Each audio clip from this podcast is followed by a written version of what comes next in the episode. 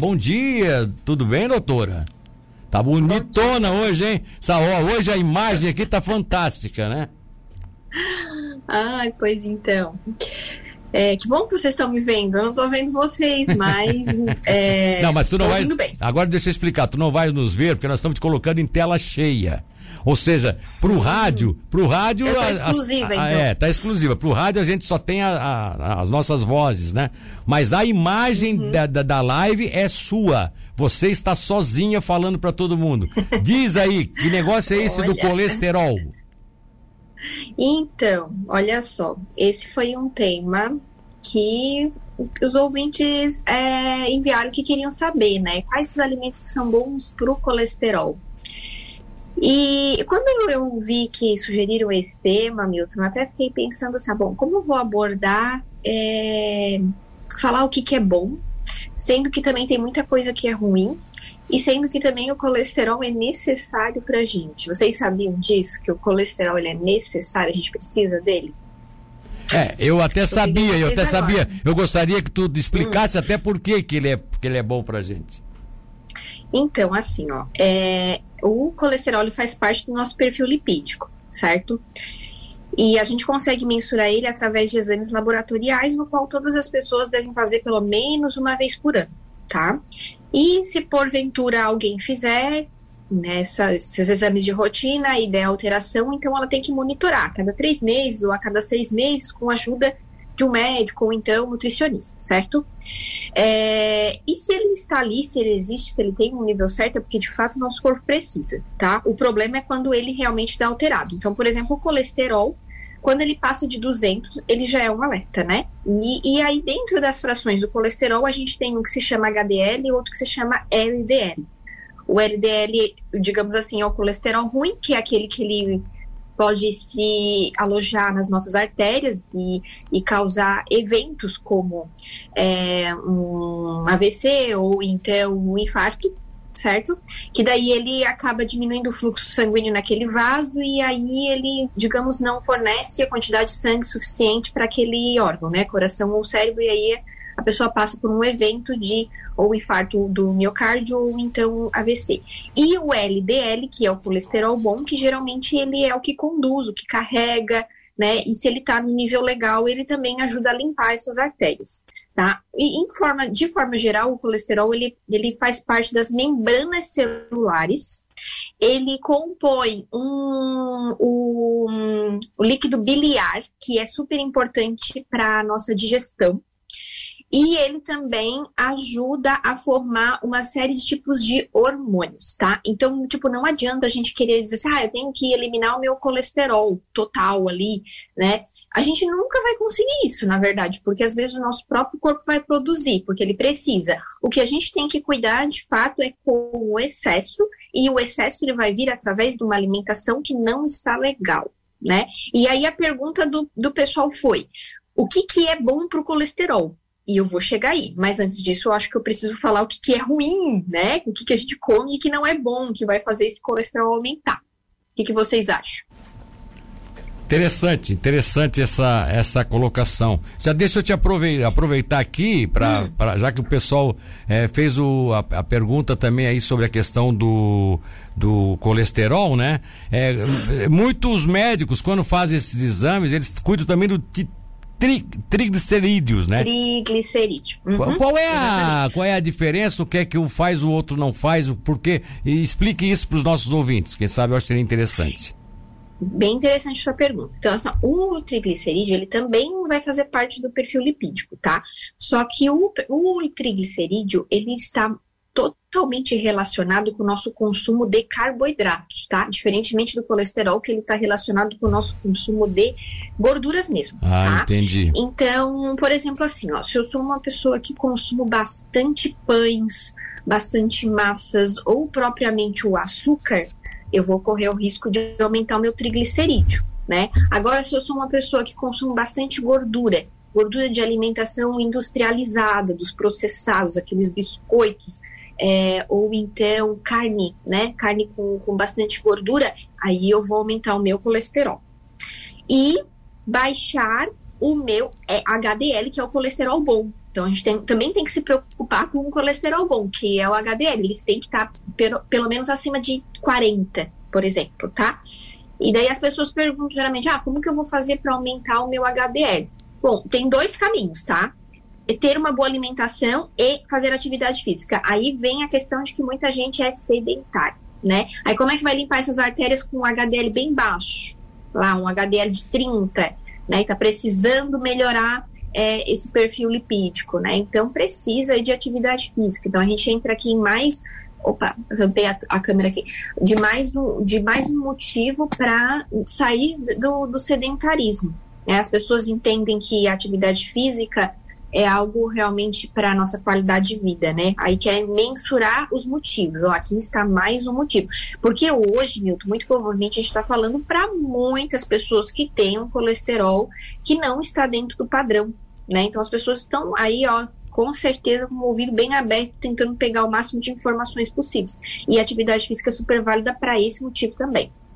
É claro que eu, eu, eu, eu sei, e eu, eu, nem quero que você questione posicionamentos médicos, até porque seria uma indelicadeza, uma falta de ética, é, tanto de sua parte, como da minha parte, como profissional é, de comunicação, tentar fazer uma coisa assim. Mas eu observo que muitas vezes, e aqui eu estou falando de forma generalizada, né?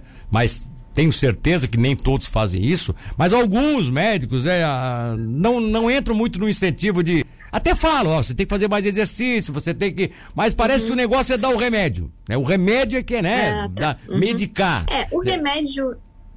É, qual, qual, é a posição, sua, qual, qual, é a posição sua, por exemplo, com ela, já que vocês podem fazer com alimentação para reduzir isso, uhum. o fisioterapeuta pode fazer com exercícios, entende? Tem outros profissionais nessa uhum. área também.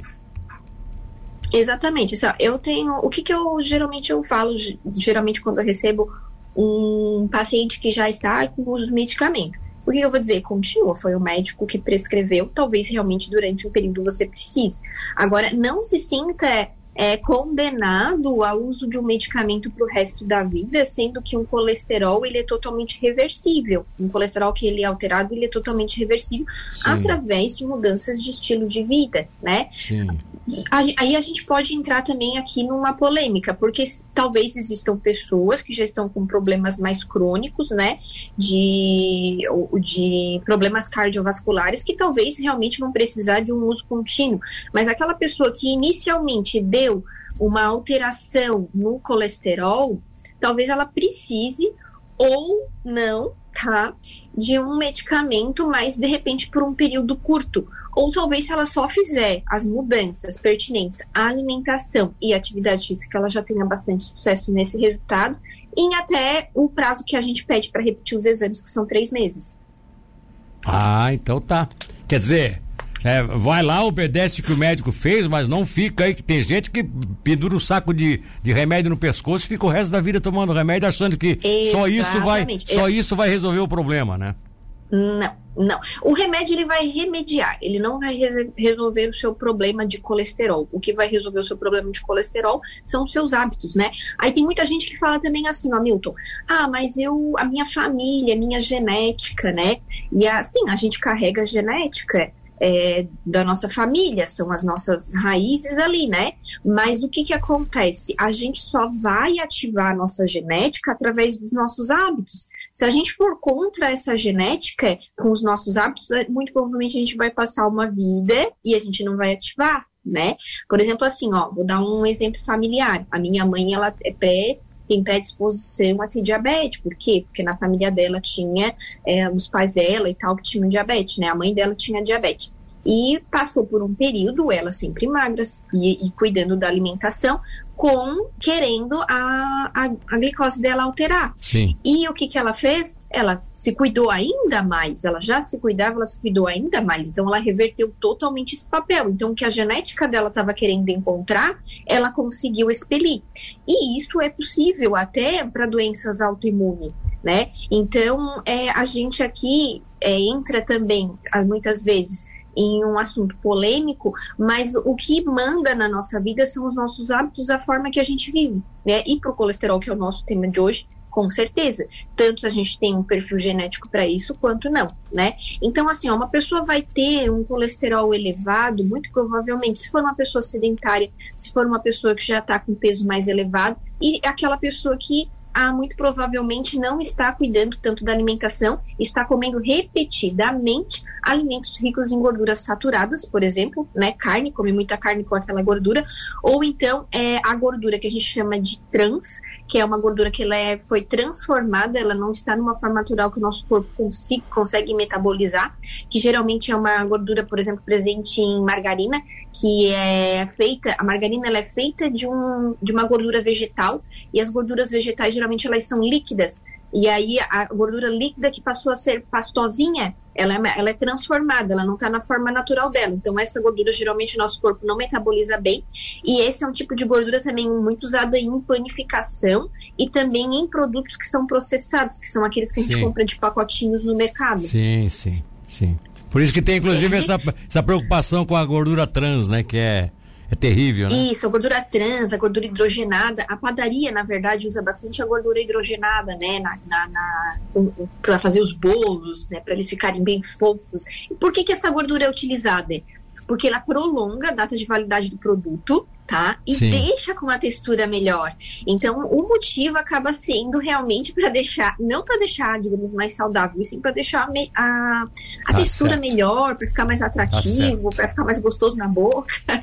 Tamara. Né? Aí as pessoas. Hum. Não, não, pode, pode continuar. Pode concluir aí, que eu quero fazer umas perguntas. Não, eu, eu, ia, exatamente, eu ia concluir, né? Então, assim, o que, o que, que consumir para, digamos, baixar esse colesterol?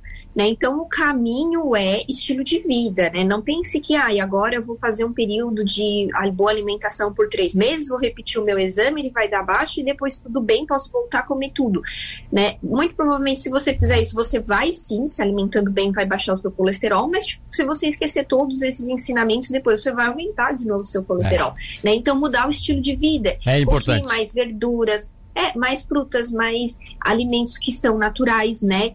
É, diminuir o consumo de alimentos que são processados, por exemplo, tem gente que consome salsicha ou embutidos, eles vão ter muita quantidade de gordura, Milton. Geralmente, assim, eles chegam às vezes até quase 80% do produto gordura né? Tanto é que se você vai assar ou você pega um produto desse e vai assar na, numa refratária, você não precisa nem untar, porque ele já vai soltar bastante gordura, linguiçinha, essas coisas assim que são processadas, eles vão ter ali os restos os restos de carne e o restante é só condimentos e o que ia para o lixo e as pessoas acham super saboroso, tá né? Certo. De fato acaba sendo gostoso, de fato, né? Eu, eu, por ser nutricionista, eu não vou dizer que é ruim, já comi, né? Sei que não é ruim, mas a gente tem que entrar no equilíbrio. Então, assim, se você gosta muito desse tipo de comida, não traga ele como um hábito na sua vida, mas sim como um esporádico e tenta colocar aqui no seu tá dia a dia aquilo que realmente você sabe que é saudável. E a gente ah. sabe, né, Milton? A gente sabe que é saudável. É. Ô, Tamara, só para fechar aqui, ó, você não é médica, mas pode dizer, até porque trabalha com hum. isso também, né? Às vezes a pessoa Sim. tem colesterol, pergunta o Albertino Francisco, e às vezes nem sabe. Hum. Existe algum sintoma que está relacionado a ter colesterol alto? Então, assim, ó, não existem muitos sintomas para quem tem o colesterol elevado, tá? Geralmente a pessoa vai ter sintomas se tá, por exemplo, com um triglicerídeo muito alto, que daí pode ter uma pancreatite, por exemplo, tá? É, mas assim, ó, como saber? Ter responsabilidade em pelo menos uma vez por ano fazer os seus exames, tá? Então, às vezes as pessoas passam anos e anos, ah, porque tá tudo bem comigo, não preciso fazer, não tenho sinal, não tenho sintoma de nada, e acaba passando ali alguns anos sem fazer exame. Então, é a nossa responsabilidade, a nossa saúde é nossa responsabilidade. Então, geralmente, escolha ali um mês do ano para realmente você ir lá procurar o médico para fazer um check-up. Você vai chegar no médico ou nutricionista e falar assim, ó, está tudo bem comigo, mas eu preciso fazer exames, eu preciso saber como é que está o lado de dentro. Tá certo. E tem um cidadão aqui do 3800, eu estou encerrando já a participação, já estamos estourando o tempo, mas é a Eliane ela está dizendo, eu tenho triglicerídeos alto, e o que faço? Eu não posso fazer atividade física, mas não como gordura, já é um passo, diz ela, que o meu colesterol também é um pouquinho alto, 280, não chega a ser tão alto, assim, tão exagerado, né?